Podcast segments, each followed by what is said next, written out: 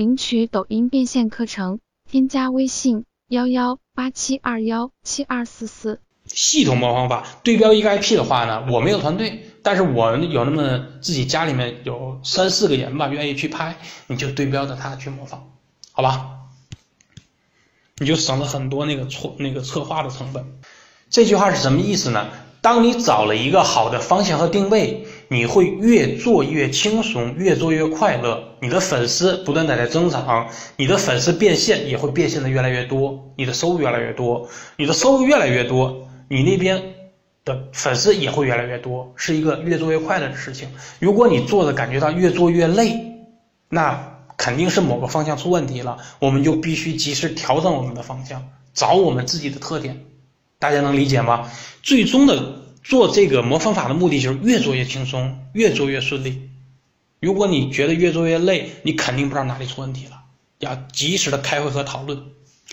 掌握了魔方法有几个好处，第一个好处就是融入抖音，抖感强劲。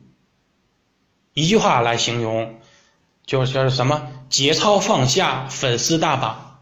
很多人拍段子都不好意思，只要你拥有了抖音，你放开了面子，你敢拍了，你的粉丝就来了。第二个呢，就是你创意源源不绝，对吧？刷到哪个火你就发哪个，创意源源不绝。第三个。模仿容易增加植入，提升相关性。模仿的人员、场景、道具都可以植入品牌和广告。大家一旦用好了模仿法，必然会渐入佳境，甚至沉醉其中不能自拔。这个时候才是一个最出活、最初效率和赚钱的一个状态。有一些抖友会问：难道我们就一直要模仿下去吗？在模仿法后面还有没有更新的方法？还有没有更高一步的提升？这个问题是一个非常好的问题。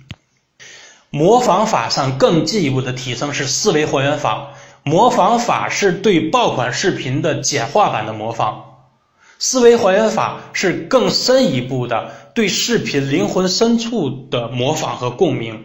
我们下一期就给大家讲思维还原法。